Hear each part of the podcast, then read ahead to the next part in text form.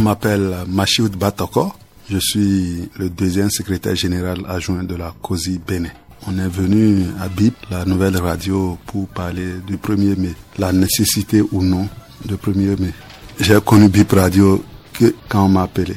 Autant, si je suis dans ma voiture, je me promène sur les fréquences. C'est la première fois quand on m'a appelé, j'ai vu BIP Radio, une sœur de frisson. C'est bien. Quand je suis venu, les locaux, c'est bon. J'espère que ça sera comme ça et que vous serez comme ça. Bon, comme j'ai dit, la bonne information, les investigations, surtout.